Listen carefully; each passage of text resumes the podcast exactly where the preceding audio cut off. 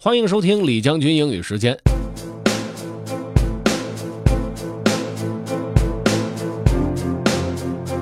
今儿跟大家说的这篇内容呢，是关于苹果的不同品种的一个文章。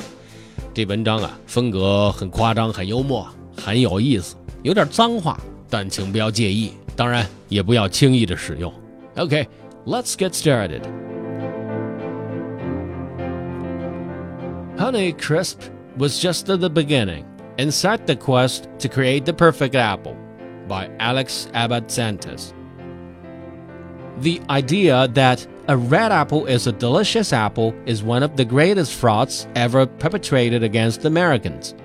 The apples we're supposed to eat to keep doctors away, the apples we're supposed to give to teachers to show our appreciation, the apples we compare to oranges, all of them are a deep, predictable red, and none of them are delicious.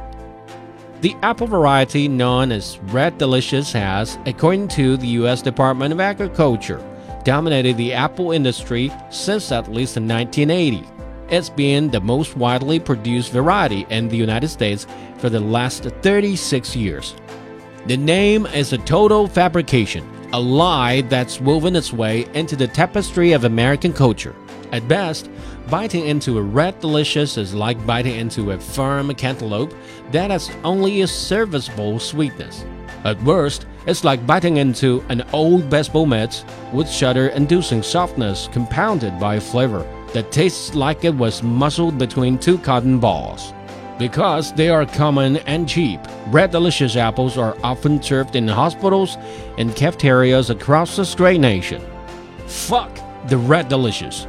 Thankfully, there's hope. In the last several years, a new apple has emerged, one that all other apples should be judged against.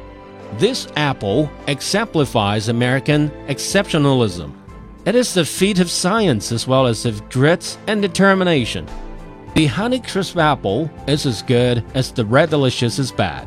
Its story is also a harbinger of apple greatness still to come.